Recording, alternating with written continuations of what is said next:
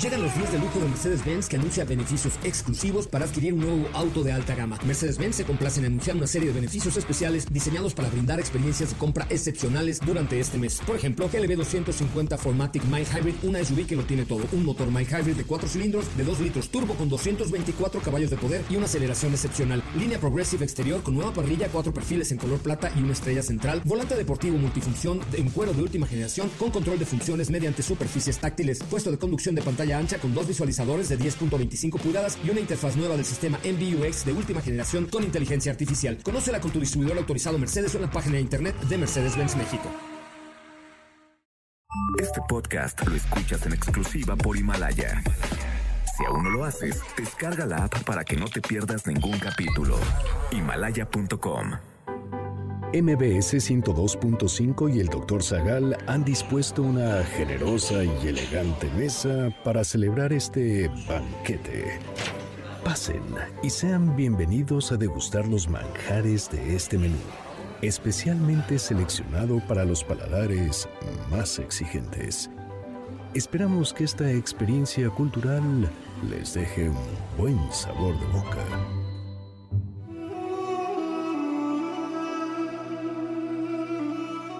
¿Qué es la virtud? ¿Cómo puede tenerse una vida buena? ¿Qué está en nuestras manos y qué no? ¿De qué manera podemos enfrentar los obstáculos del día a día? ¿Qué pensaba Aristóteles sobre la virtud?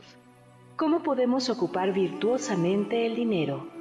¿Por qué la virtud es un término medio? Hoy hablaremos de Aristóteles, los hábitos virtuosos, la templanza, la fortaleza, liberalidad y magnificencia, y más sobre virtudes.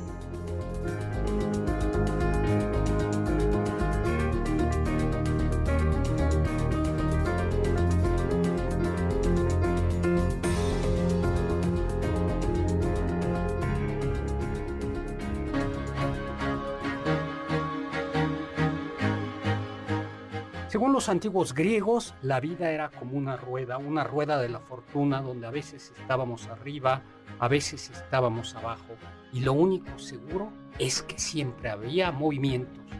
¿Y qué podemos hacer para enfrentar a la fortuna? Pues hoy hablaremos sobre una estrategia para enfrentar el destino.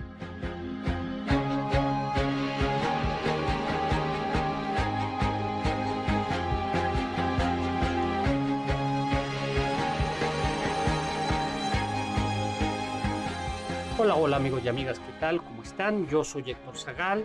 Eh, estamos aquí en 102.5 de FM en este banquete como todos los sábados, incluso en época de coronavirus a las 5 de la tarde. Hola Carla. Hola doctor. Sin embargo, hay que decir que hemos grabado este programa porque si bien estamos también presentes en tiempo de coronavirus, eh, es con las debidas precauciones. Precauciones, entonces pues lamentamos no poder estar en vivo con ustedes, pero es para que estemos en vivo. De alguna manera lo seguimos acompañando. ¿no? Bueno, elegante y distinguida Carla Aguilar, ¿cómo vas? Bueno, y les vamos a decir que no vamos a hablar del coronavirus, ¿no? Aunque... Sí, no, creo que ya todos estamos hasta la coronilla del tema. Vamos a distraernos un poco. Un poco, aunque va a ser algo filosófico, ¿no? Eh, fíjate, este programa lo vamos a llamar Virtudes, ¿no? Una estrategia contra la rueda de la fortuna. Y vamos a hablar bastante a partir de un libro que escribí con Víctor Gómez Villanueva que se llama Virtudes, la trama de la felicidad según Aristóteles, publicado por Planeta. Héctor Zagal y Víctor Gómez Villanueva, Virtudes, la trama de la felicidad según Aristóteles, publicado por el sello Ariel del grupo editorial Planeta. Hace tiempo vi un programa de estos, como de Masterchef o un concurso de estos, en donde llevaban a cinco o seis chefs de primera. ¿A ti te gusta cocinar, Carla? Sí, la verdad sí me gusta mucho. ¿Y qué cocina? Pues lo que mi abuela me ha enseñado a hacer algunas salsas, galletas, panes. Ay, ¿por qué no Ah, estoy perfeccionando mis habilidades. Doctor, no se me vayan a envenenar o algo así, Mm. para que nos quedamos Mm. sin banquete. Bueno, estaba viendo y entonces era muy chistoso porque la competencia consistía en que llevaban a cinco o seis chefs a una tienda de conveniencia de esto de la esquina, cuyo nombre no decimos, donde la oferta de alimentos es muy limitada. Les daban un presupuesto pequeño y un poco y poco tiempo y entonces tenían que comprar todos los eh, insumos, ingredientes para hacer lo mejor, la mejor cena, la mejor comida que podrían haber hecho. Oh. ¿Tú qué hubieras hecho si entras a una de estas tienditas de conveniencia? ¿Qué hubieras servido de cena? Ay, no sé, doctor, estoy pensando en de esas pizzas que puedes descongelar en el microondas. Bien, bueno, estás mejor que yo. Yo pensé en unas, eh, en unas, eh, ¿cómo se llama? Quesadillas. Hasta ahí llegó. Bueno, uno de ellos lo que hizo fue, eh, tomó unas manzanas, un de este, no es mezcal, si quieres, como un alcohol de este que usan para las agüitas locas mis alumnos. Ah, ya sé. Unas manzanas, unas tortillas de harina y un jamón. Y una vino de aquellos, ¿no? Y entonces lo que hizo eh, con el vino fue una especie de sangría con algo más. Y entonces tomó el jamón, fíjate, fue muy curioso, ¿no? Tomó el jamón, lo hizo como una especie de pizza así, como más bien como una sincronizada, pero solo de jamón, era como una crepa. Partió eh, manzanas, las espolvoreó con un poco de azúcar, las puso encima del jamón y flameó con el alcohol ese. Oh. Eh, a mí me gusta poner ese ejemplo porque mm, tú y yo y él frente al mismo obstáculo, ¿no? obstáculo reto, reaccionamos distintos. Teníamos los mismos ingredientes, el mismo dinero. ¿Qué es lo que cambió? Él, por ejemplo, es un chef que está acostumbrado a, pues, a preparar comida, ¿no? Exactamente. Tiene cierta pericia en eso. Les voy a poner un ejemplo eh, que ponía Aristóteles y que tiene que ver con todo lo que vamos a ver. Imaginemos, decía Aristóteles, el caso de un zapatero que recibe un trozo de piel a partir de la cual debe trabajar. Pues le toca lo que le toca. Sea la piel buena o de mala calidad, el zapatero debe de utilizarla y no tiene margen de elección. Lo ideal, por supuesto, es fabricar zapatos utilizando un cuero de magnífica calidad, flexible, resistente, suave, correctamente tejido. Sin embargo, pues el zapatero no puede pedir un cuero distinto al que le entregue. Eh, un zapatero diestro, uno que domina el oficio, pues sacará un magnífico calzado si la piel que le asignan es espléndida. Si por el contrario le entregan un cuero correoso de ínfima calidad, pues seguramente el zapatero no va a poder sacar una obra de arte, pero pues sacará, pues no sé, unas sandalias, unos chanclas, unos guaraches muy comunes y corrientes, aunque algo conseguirá fabricar. Pero pensemos ahora en un eh, zapatero torpe, carente de oficio, irresponsable, que le entregan un cuero magnífico. Magnífico. ¿Qué crees que haga? Pues si no es un zapatero que tenga una buena técnica, un gran conocimiento, por muy buena calidad del material no podrá hacer algo maravilloso ni espléndido. Eh, así es, seguramente incluso echará a perder ese pedazo de cuero bueno. Y si le entregan un pedazo de mala calidad, ¿qué crees que haga? Seguramente va a culpar al material de mala calidad del va a decir, no puedo hacer nada, nada, no, no. Bueno, pues Aristóteles decía que la vida es así. La vida es como nos toca el cuero que nos toca. Por ejemplo, ahorita que acaba de llegar Alberto Domínguez, ¿no? ¿Cómo estás, Alberto? Estamos, a pesar de que tenemos hoy un programa grabado por la epidemia del coronavirus, Fíjate que con todo y todo no llegó temprano. ¿Cómo estás, Alberto Domínguez? O sea, las calles desiertas. es que no me esperaron, todo, La, puntualidad es una virtud. Sí. Pero aquí en México no, sí. Aquí el, el que llega temprano, pues no, no está siguiendo las buenas costumbres, está faltando a la cortesía. La puntualidad hace quedar mal a los demás. Sí, sí, sí, la puntualidad es de mal gusto, ¿no? Bueno, pues eh, hagan amigos como que no escucharon esta intervención y vamos a seguir hablando. Me estoy autojustificando nada más. Bueno, pues resulta entonces, él decía, decía Aristóteles, la vida es así, te toca el cuero que te toca, ¿no? Claro. Hay gente que nace guapa, distinguida y elegante como yo, hay gente que nace no guapa ni distinguida ni elegante como Alberto Domínguez. Pero bien sabrosa, ¿no? Estoy bien. Este bombón. bueno, cada quien nace como nace. Eh, es decir, hay cosas que no dependen de nosotros. Claro. Y en cambio, y, lo que, pero hay cosas que sí dependen de nosotros. Es gemín, lo que está en nuestro poder. Y Aristóteles decía que justo la ética de lo que trata es de cómo ser feliz, cómo alcanzar una vida plena, mm, desplegar todas nuestras capacidades y en la medida de lo posible eh, tener una vida feliz, floreciente, feliz, ¿no? Y es interesante porque la ética justo la habla de ella como una suerte de técnica para vivir, ¿no? Es un conocimiento práctico más que teórico. Exactamente, es una habilidad para, para, para enfrentar cualquier bola que te lance la vida. Y entonces, exactamente, cualquier bola que te lance la vida, y lo que te debe de concentrar es, en lugar de quejarte, de, debes de controlar aquello que sí depende de ti y no controlar y, y, saber que resignarse o mitigar aquello, los efectos de aquello que no depende. Y los seres humanos a veces intentamos controlar lo, que no depende de nosotros, no depende de nosotros, por ejemplo, eh, las catástrofes naturales. Bueno, ahora que, aunque creamos que no íbamos a hablar del coronavirus, vamos a decir, no depende de nosotros de que haya este virus. ¿Qué es lo que depende de nosotros? Cuidarnos. Cuidarnos, lavarnos las lavarnos las manos. Las manos, la... ¿No han visto este nuevo personaje que salió en Twitter de Susana a distancia? Cuidar la distancia, por eso... está muy bonito, es una superheroína con los brazos extendidos y esa es Susana, a distancia. Pues cuidar Susana a distancia. Exacto. Por eso hoy no tenemos a Héctor Tapia aquí, porque hemos reducido también al mínimo y en la cabina ahora mismo hay, hay un tiempo y además ya le echamos eh, le echamos... Sí, Pero sigue soltero, sigue soltero. Vuélvanlo a buscar. Ah, ah sí, sigue soltero. O sea Llamen, por favor. Sí. Pero ahora como citas por videollamada, ¿no? Sí, hacemos, hacemos Skype, no le hace. eso no, ahí no se transmite nada.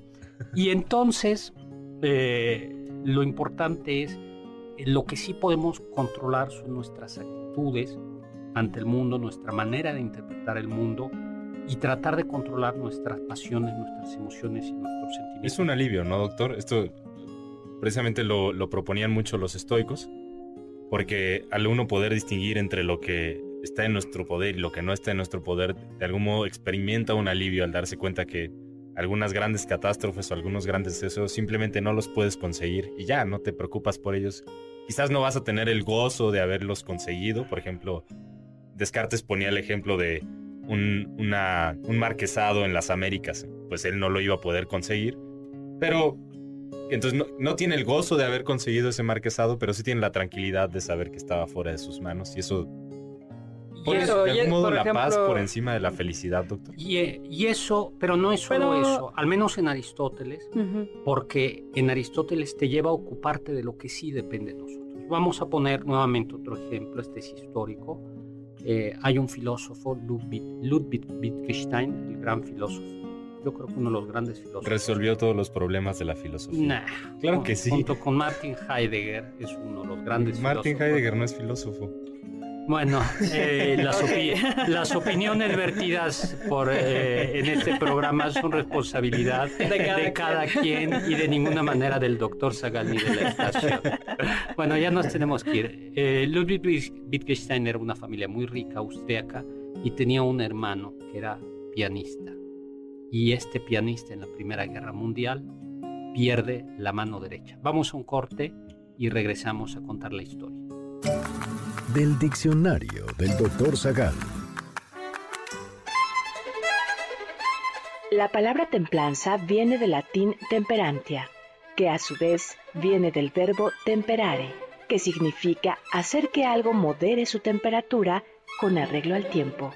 Templanza quiere decir moderación y mesura. Ponte en contacto con nosotros en nuestra página de Facebook www.facebook.com Diagonal Doctor Zagal. Ya volvemos a este banquete después de un ligero entremés comercial.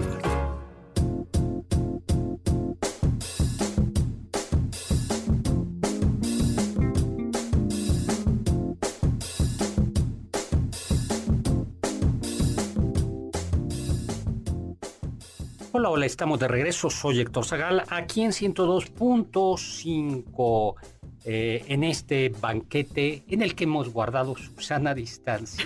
Por eso estamos, no estamos en... No estamos todos, no estamos... No está- ni estamos todos, ni estamos en vivo, pero estamos acompañándolos De alguna manera. para seguir con ustedes.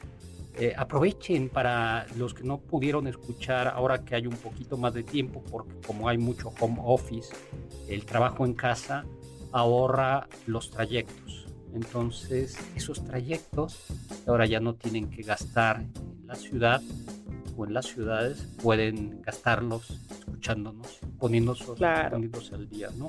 Como no han visto, ahorita hablando del home office, esta imagen de Sísifo haciendo home office y está con su laptop en un sillón y la piedra gigante a su lado. Eh, Eso es perseverancia. Podemos hablar de la perseverancia También como una. Aunque no lleve a ninguna parte como con Sísifo.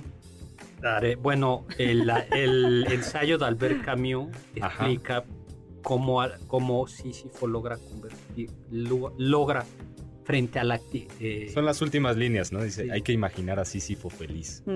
Es decir, cómo Sísifo puede enfrentarse tratando de darle un sentido a ese trabajo, Claro. hacerlo porque quiere, ¿no? Pero Ajá. bueno, es difícil. Eh, bueno, el hermano, ¿tú qué hubieras hecho si te cortan? Eres pianista, eres un pianista Sí, profesional, pianista. vives de tus manos y, pierdes las tu mano pierdes. derecha? Pues desarrollamos un nuevo estilo, ¿no? Con el pie y con la mano. Pues bien. Así había un bat- el baterista de Def Leppard perdió una mano, ¿no? Y Pues- desarrolló el estilo con dos pedales. Ay, pues eso es lo que hizo el hermano de Wittgenstein. El hermano ¿Usó el pie? No usó la mano, aprovechó, aprove- era muy buen pianista y aprovechó sus contactos y su fortuna familiar para pedirle a los grandes compositores de la época como Rachmaninoff, como Ravel, Wow. como Hindemith, que escribieran conciertos para la mano izquierda. Entonces, ¿qué quiere decir eso? ¿Va a ser Ludwig, eh, era el hermano de Wittgenstein el mejor pianista del mundo? No. Sí. ¿Podía llegar a serlo? No. Y sin embargo, llegó a ser el mejor pianista para la mano izquierda. Es decir, aprovechó lo que la vida le había dado y dentro de sus posibilidades controló qué era lo que sí podía controlar, eh, aquello, que le, que le compusieran música para, para una mano. Para, bien, solo ¿no, una mano, ¿no? A mí, a luego me alarma mucho este discurso de querer es poder y hay que tener grandes ambiciones. No, A veces eso puede fragmentar al humano, ¿no? Claro, y hacernos supuesto. desconocer nuestra finitud humana. Es que Por justo supuesto. eso, ¿no? Intentar saltarte los límites de tu propia, de tu propio ser, te lleva a desencantos constantes. Pero- ¿Por qué? Porque no puedes sobrepasarlos. Pero hay Claro. que reconocer lo que, pero sí hay que controlar lo que podemos controlar, lo que decíamos. Claro. O sea, no podemos controlar las, eh, los sismos, pero sí podemos contratar un seguro contra catástrofes para que en un caso de sismo el, el caso no sea tan terrible. Ahora, ahora que robaron mi casa, ahora que el año pasado, uy, hace justo un año que asaltaron mi casa. Híjole, dices, qué bueno que tenía seguro contra robo, porque el golpe fue terrible, pero recuperé al menos una pequeñísima, una, una, una parte, ¿no? Dices, valió. sí, valió la pena cuidarse, ¿no? Bueno, los seres humanos, de pensaba Aristóteles, somos animales racionales y como animales tenemos impulso, emociones, pasiones. A mí me pone un poco nervioso que quizá acudimos frente a una canonización eh, de las pasiones y de las emociones, como si fuera, eh, decir, deja que tus pasiones fluyan, que tu corazón, que tus impulsos. eh, y no, Sí, Voy a dejar que hable mi corazón. No, no, no, cállate. Habla con la cabeza. Esa- eh, eh, es- eh, exactamente, exactamente. Eh, Aristóteles observaba, bueno, lo que sabemos es que lo que nos hace más viables como especie es no, no se trata de neutralizar nuestras emociones, pasiones y sentimientos, sino de conducirlas. Ahora mismo, yo creo que a nadie se nos antoja lavarnos las manos. Ay, así qué bonito es tener que el tachearse de una determinada manera a una persona. Y sin embargo, porque nos sobreponemos y somos capaces de sobreponernos al dolor de una inyección, eh, a lo molesto de tener que estarse lavando las manos constantemente, a nuestra emoción o nuestro sentimiento que nos impulsa a darle un abrazo a todo el mundo y besar a media humanidad. el justo el, Es que a veces sí dan ganas. No, sí dan ganas, dan ganas, pero justo el ser Sí, humano, claro, claro. El, el- el ser humano puede apropiarse de sus emociones y dirigirlas y conducirlas y moderarlas desde el punto de vista de la racionalidad. Es decir, el ser humano es capaz de pensar, tener un proyecto, un plan, una meta de vida, ¿sí? Eh, una, un- una estrategia de vida. Y ahora Sí, es, platica- es humano sentir pasiones y emociones, pero más humano es saber lidiar con ellas, ¿no? y hacer que esas emociones, pasiones y sentimientos estén al servicio de nuestro proyecto de vida, que Claro. es a largo plazo, Ujú. a, a largo plazo, porque una persona que vive solo a corto plazo es como Don Giovanni de Mozart, ¿no? El, el Don Giovanni que se va, se va enamorando eh, de una mujer y de otra y de otra y de otra y de otra y se va dejando llevar por sus, por sus sentimientos y al final no queda, mm, no queda nada. Y además no es una buena estrategia. Pensemos, vamos a poner un, un ejemplo que es de la mitología griega. Edipo Rey. ¿Qué pasó con Edipo Rey? Es que Todo. Pero a ver, ¿qué dice, qué dice el mito? iba a decir una grosería, pero Se lo llevó, se torció a su papá y se torció a su mamá. se torció. Hubo, los dioses vaticinaron, Así, así es. Así, Así se se dice. Los dioses vaticinaron que mataría a su padre y cometería incesto con su propia madre. Así es. Y entonces su padre eh, entrega, lo intenta, ma- lo manda a un matar cervo, al ¿no? Le dice, déjalo ahí en un barranco. No, sí, que lo tira en un barranco. No, no, Sí, lo van a matar, pero el, Ujú. pero el ciervo, Ajá. el ciervo se lo entrega a otro ciervo, no lo quiere hacer y como en película de Disney, como los villanos que no hacen el trabajo directamente, el chiste es que de Edipo se salva, tal, pasa un tiempo y al final Edipo es adoptado por otra familia y se entera del vaticinio y creyendo que sus Que padres sus adoptivos huye huye para no matar a su padre adoptivo, no sabe que es adoptivo ni a su madre adoptiva. Y en el camino, eh, Edipo se encuentra con un carro de caballos. Le el tira va- lámina. Exactamente, le echa lámina. Y él, Edipo, Diaorgues, llevado por, el- por la furia, ¿qué hace? Lo asesina. Pues Ma- se agarra los trancazos, ¿no, doctor? Exactamente, porque además el otro llevaba guarura. Toma y ¿no? Sí, y El, contra el diálogo todo de Edipo fue. termina genial porque Edipo dice, contando esta historia, termina. Y los maté a todos. Pues eso hace, ¿no? Pero uno de ellos, bueno, al final uno de ellos sí llega a escapar. Eh, llega, eh, resuelve un enigma, el enigma de la esfinge, y consigue la corona de Tebas. Para no hacerles el cuento largo, eh, justo hay una peste en la ciudad de Tebas, una epidemia, y entonces los, el profeta, los, Sí, manda a llevar a los oráculos, Los ¿no? Y dice, ¿por qué los dioses están enojados con nosotros Porque- nos mandan la peste? porque han matado al rey de Tebas, Y alguien cuyo- ha cometido incesto. incesto. Y entonces al original rey de Tebas, y, Edipo, que era rey de Tebas, dice, sí, yo quiero averiguar quién era el que mató al, al rey, Ajá. Y el caso es que termina habiendo sido él el que mató al rey y por tanto está, acosta, está se acostó ya con su... Y ya tiene hijos con, Con su Yocasta, con madre, con su madre. Es mi novela policíaca favorita, doctor. El Edipo. detective descubre que él es el criminal. es- hay, hay una novela, hay un cuentito de Sherlock Holmes, no de Sherlock Holmes, sino una parodia de un cuento de Sherlock Holmes, donde Sherlock Holmes descubre que, es, que él es el asesino. Sí, ese es el... Eh, Jardiel Poncela le escribió. Pero lo importante es que, bueno, el destino era como era. Pero ¿de qué se valió el destino?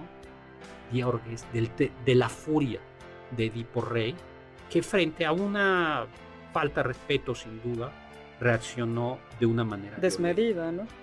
Es como si cada vez que un microbusero nos aventara el coche, nos aventara lámina, lo matáramos hace mucho que la Ciudad de México ya no tendría o microbuseros o conductores, ¿no? Es decir, nuestro... Wow, y arriba las bicicletas, doctor. Sí, bueno, no, porque cada... cada- Ay, esas son. cada mi- Bueno, no sé si andan en bici, pero por favor compórtense cuando vayan en bicicleta. Sí. Luego son peores. ¿eh? con los peatones, ¿no? Mm. No, O es sea, que que- la culpa la tienen los que diseñaron las ciudades para automóviles. Eso estaba mal desde el principio. Bueno, Eso con no la luz roja es la luz bueno, roja. pero la vida sea. es como, como es. Así La- esas son las ciudades. Bueno, entonces, ¿qué es lo importante? Que los impulsos, cuando no son conducidos por la razón, pueden ser destructivos. Amigos, amigas, como dijo Alberto, el corazón no hay que dejarlo hablar. hay que hablar ciertamente, que el corazón debe hablar a través de la. El corazón tiene razones que la razón no entiende. Nah, eso es- no las escuchen. Exactamente. hay que hablar con el corazón, sí, pero mediando la inteligencia. ¿no? ¿Cuántos, este, ¿Cuántas enfermedades se contraen por llevarse un impulso, no? Por Claro. un impulso, ¿cuánta, cuánta violencia hay? O sea, las, las pasiones, los impulsos des- desmesurados pueden ser destructivos. Incluso ¿Y la tradición judio-cristiana recoge muy bien este, este reflexión. Porque en, en una de las relatos de la creación, aparece en el Eclesiastés o Eclesiástico, dice que Dios le dio al hombre un corazón para pensar. Eso. Es notorio que el corazón sea específicamente para pensar. ¿no? Y no la... Bueno, es que los antiguos no sabían que pensábamos con el cerebro. Sí, claro. Bueno, pues justo ese apropiarse de nuestros sentimientos, de nuestras emociones y de nuestras pasiones es la virtud y es el instrumento para ser feliz. Vamos a un corte y regresamos. Los sabios dicen, Hay dos clases de hombres, los que viven hablando de las virtudes y los que se limitan a tenerlas. Antonio Machado.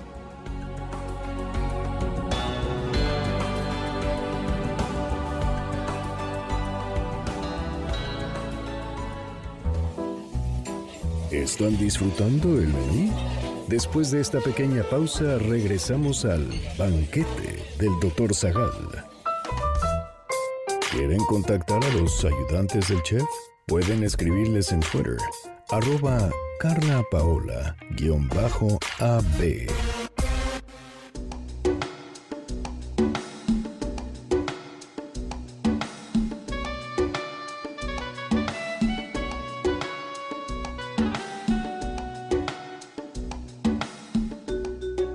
hola, estamos de regreso. Soy Héctor Zagal en este banquete virtuoso aquí en 102.5 de FM.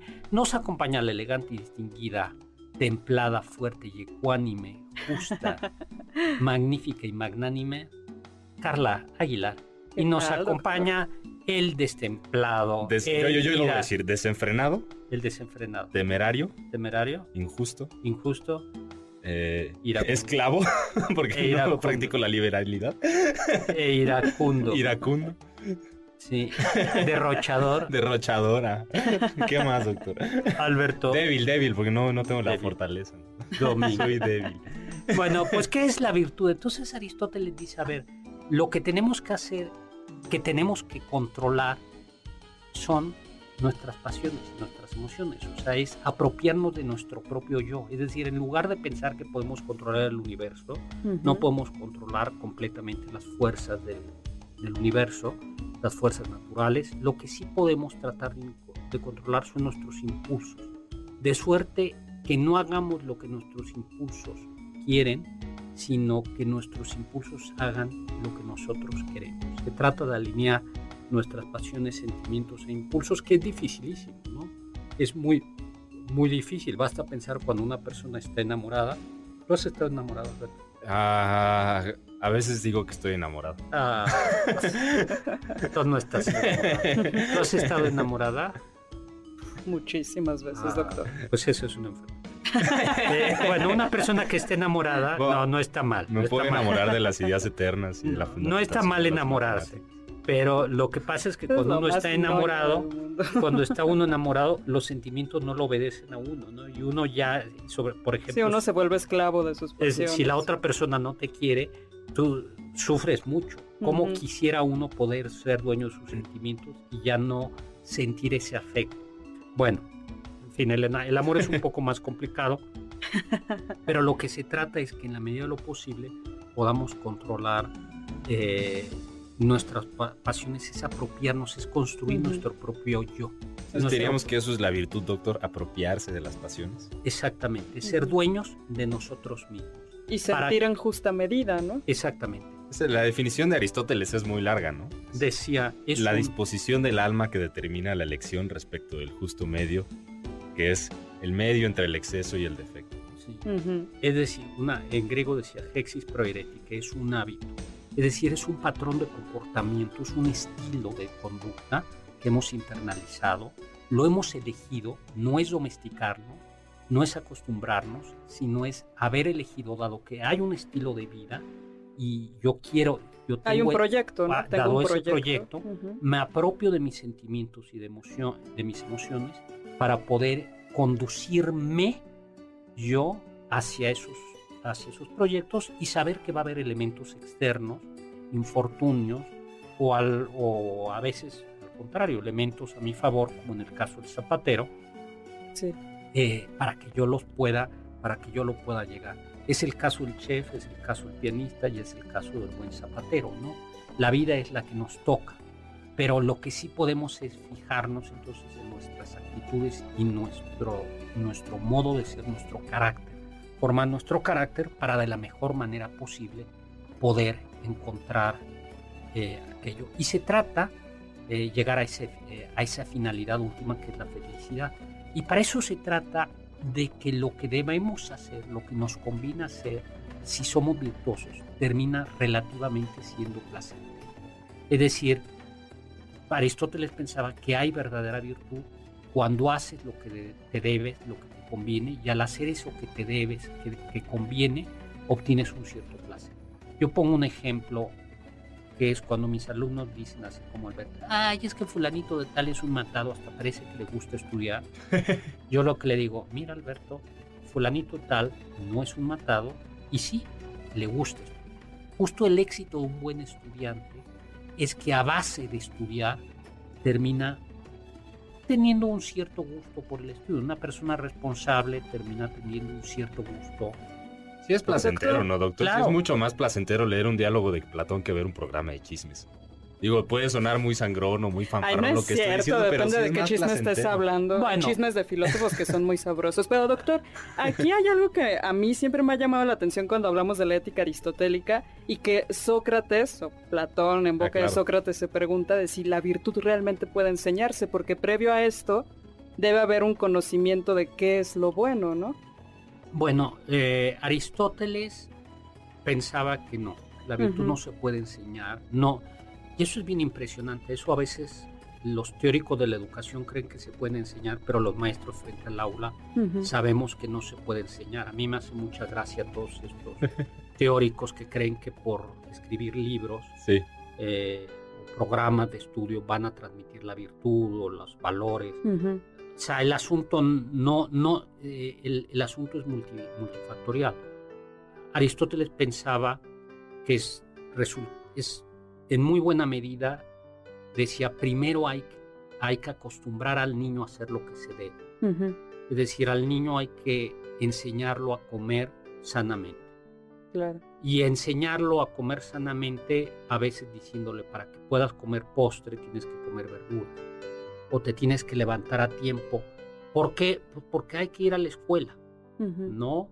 Sí, o premio, o sea, premio castigo, Exactamente. Y, y, en la medida que vas, pero al mismo tiempo ir explicándole, ¿no? Siempre te tienes que levantar a la escuela para ir a la escuela para ser como tu papá, ser como tu mamá, para trabajar, para poder ser médico. No se trata de una domesticación, ¿no? sino se trata de un previo, una un previo acostumbramiento y luego, una vez que, y luego, o más bien poco a poco, se va adquiriendo la virtud, pero la virtud tiene que ser deliberada.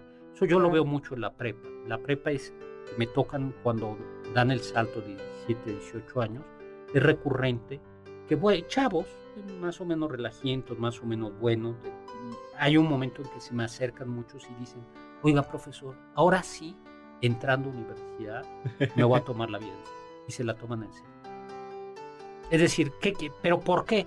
Porque previamente estaban de alguna manera acostumbrados. O sea, no, no, no, estoy diciendo era el desastre relajito del salón. El muchacho que a lo mejor no. Es decir, que, que a lo mejor no entraba siempre a clase o no entraba siempre porque quería, pero que trae ya la estructura del temperamento, le ha ayudado la escuela, le ha ayudado la familia, y entonces le cae el 20 y como ya tiene ligeramente o un poco la costumbre, elige el hábito. Que justo eso significa ética, ¿no? Costumbre. exactamente. Y Aristóteles dice, ¿cómo nos hacemos virtuosos? Pues practicando actos virtuosos. Exactamente, exactamente, ¿no? Así como, dice, así como el arquitecto se hace buen arquitecto estudiando arquitectura, o como el citarista se hace buen citarista tocando la cítara. Y Aristóteles decía, hay como dos tipos de virtudes o dos tipos de habilidades. Las habilidades del entendimiento, que es muy curioso, porque esas solo te hacen buen unilateralmente. Puedes ser un buen médico y un hijo de la fregada y puedes ser como buen médico utilizar tu medicina, tu habilidad, destreza médica para matar gente.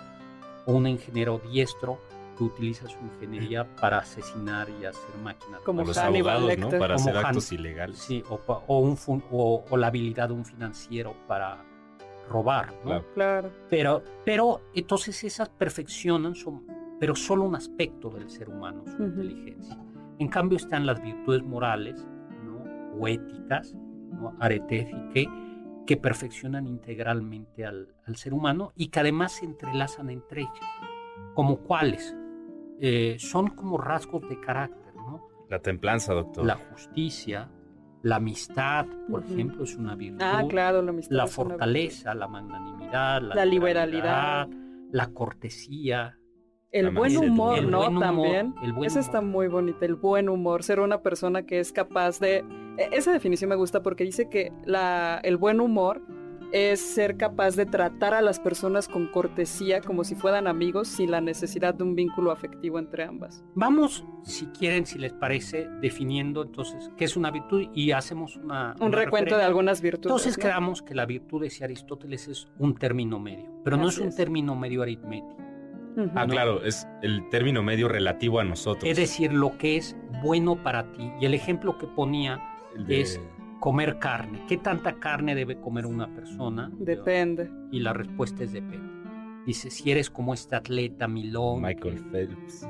Decía, puedes comer mucha más. En cambio, él decía, el atleta, el joven que apenas se está entrenando, come menos, ¿no? Claro. No es lo mismo. ¿Qué es? ¿Cuánta, ¿Cuánto debes de comer? Pues depende de, tamaño, de tu edad, de tu salud, qué tanto dinero debes de gastar, qué tanto es prudente gastar, depende de tu fortuna, de la situación, del, momento. Por eso la virtud siempre es el término medio, pero en un momento. Vamos a un corte, regresamos a platicar de algunas virtudes. Escuché que... Entre la cólera y la apatía se encuentra la mansedumbre. En castellano, el término manso sugiere sumisión y dejadez más que ira moderada. Aristóteles mismo no tiene un término exacto para la virtud de experimentar y expresar en justa medida la ira.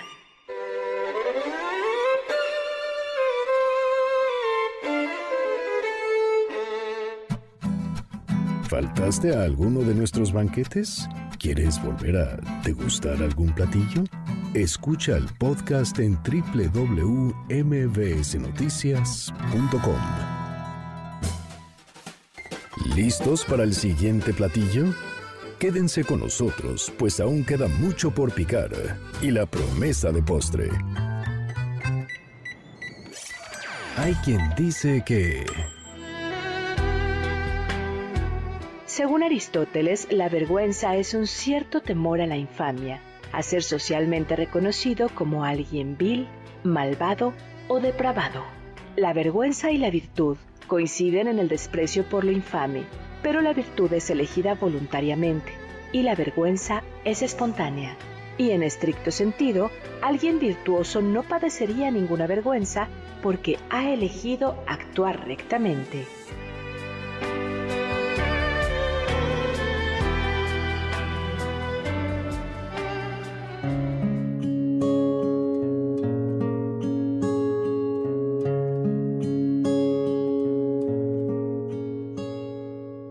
Estamos de regreso, soy Héctor Zagal y estamos hablando de virtudes, un banquete virtuoso.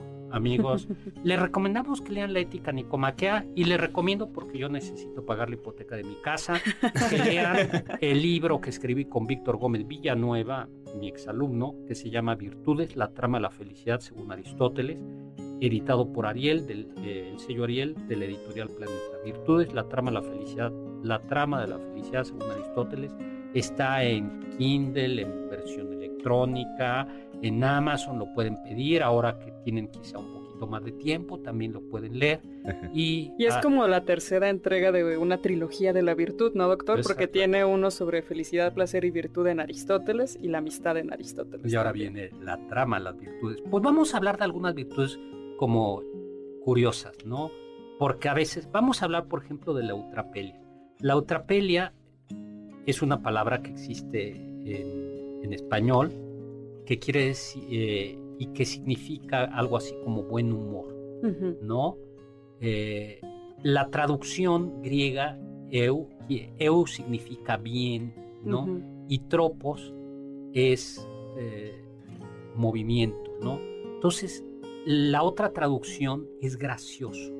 Y él dice, así como Aristóteles dice, así como hay personas que se mueven con gracia, así que hay personas que se mueven con gracia físicamente, hay personas que en su carácter tienen esta gracia, este buen humor, ¿no? Que saben reírse de la manera adecuada. Como el bailar, ¿no, doctor? Exactamente. Hay unos que ya nacen con el ritmo, otros que no tanto. Ahora, lo que Aristóteles piensa es que, si bien es cierto que hay personas que naturalmente son graciosas y tienen buen humor, es algo que se puede desarrollar. Y que es, dices, el ejemplo entre la persona que se ríe de todo y a cualquier cosa, incluso de sí mismo, de los demás, de todo, sin pensar en que la risa debe causar un placer adecuado, y el que no se ríe. ¿no? Y es importantísima. Yo Sí, la diferencia entre el que no se ríe y el que se ríe de todo es que el que se ríe de todo tiene un abdomen fuerte y el que no se ríe tiene la panza aguada. Ay, sí, ay, sí, ¿no?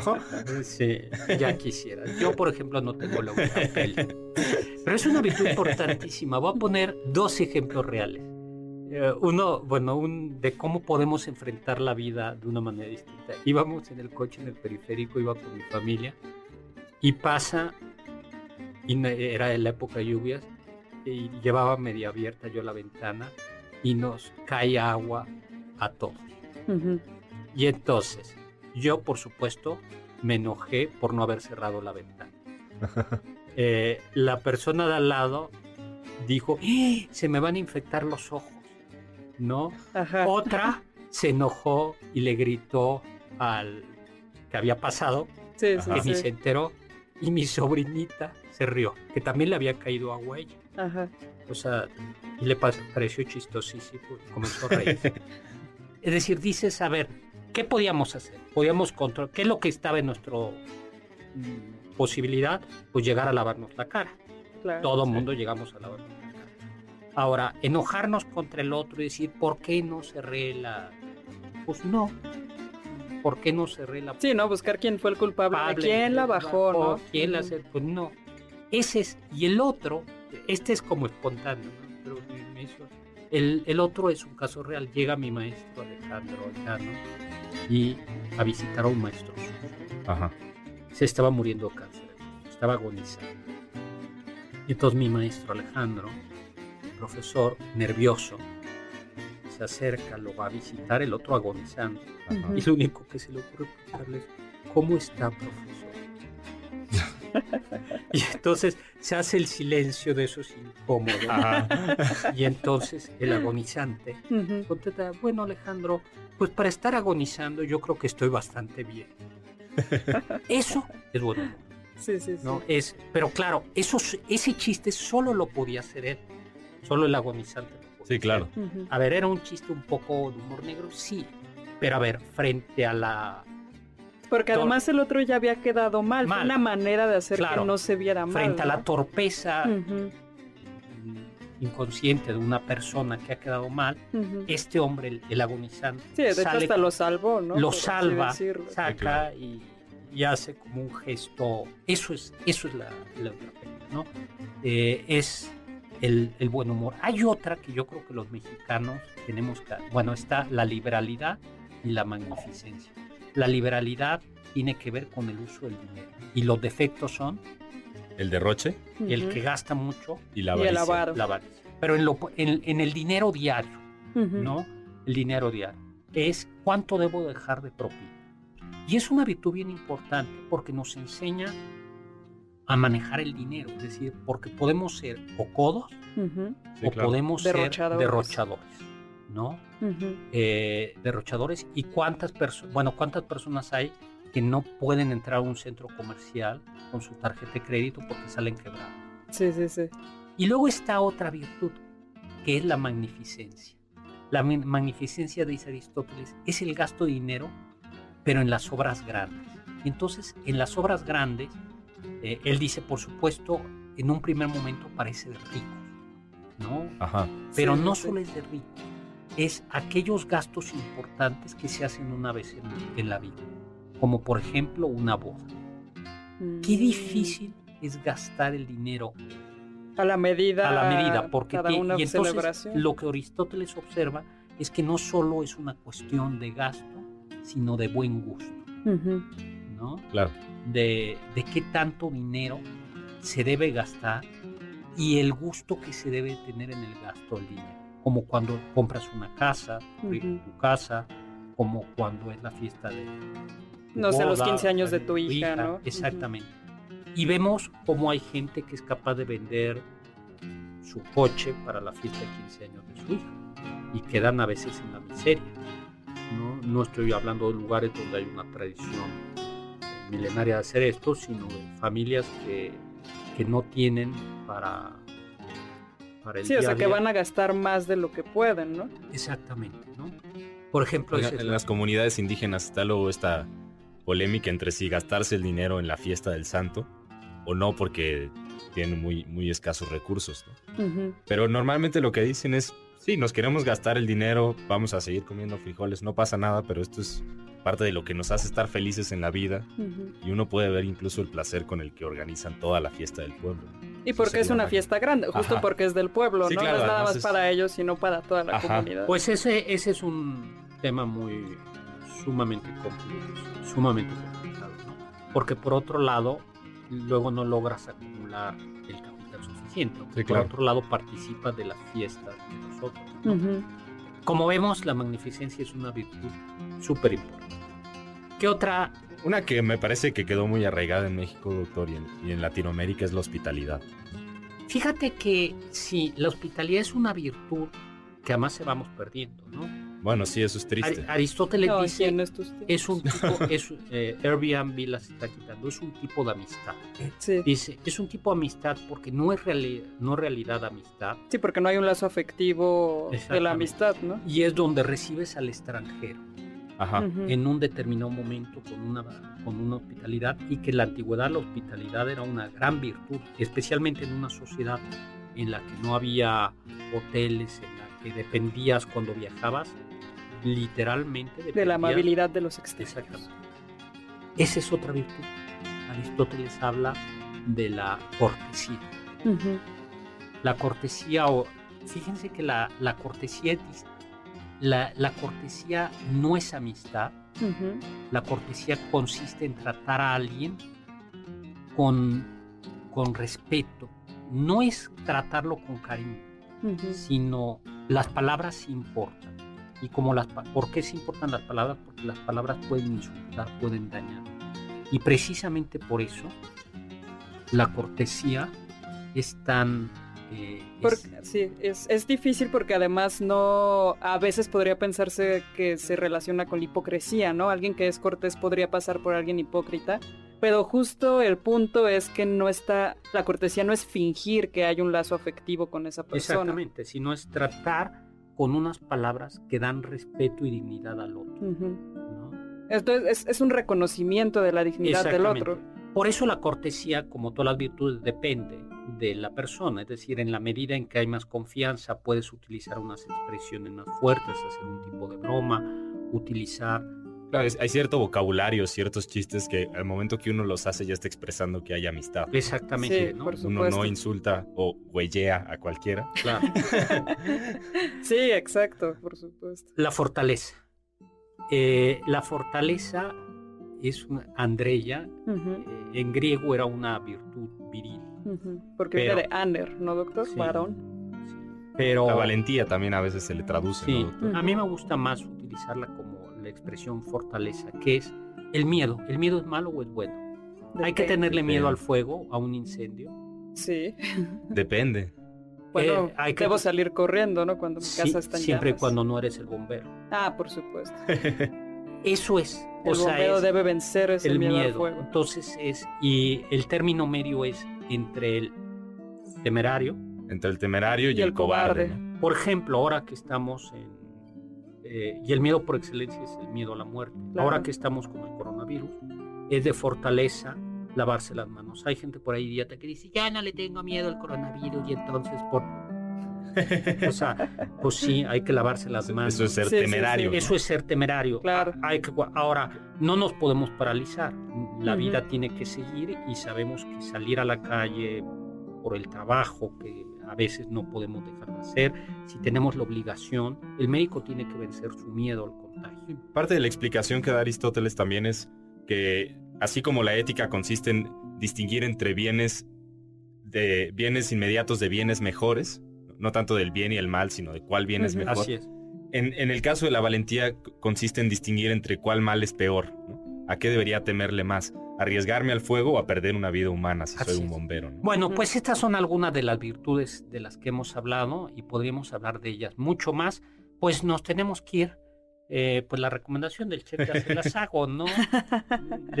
otra vez, doctor, otra vez. sí, una vez más, doctor. Mi, libro, La trama de las virtudes, la trama de la felicidad según Aristóteles, escrito por Víctor Gómez Villanueva, por Héctor Zagal, publicado por el sello Ariel.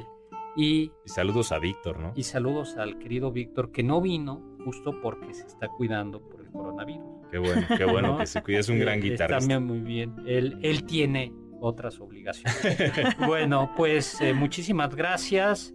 Gracias, Carlita. Gracias, doctor. Gracias a, a todos. Lo dejamos... Un virtuoso placer, doctor. y pues lo dejo como siempre con Immanuel Kant, Sapere Aude, Atrévete a Saber y con el siguiente programa, Balones al Aire con Eduardo, Eduardo Chabot y Alfredo Sá.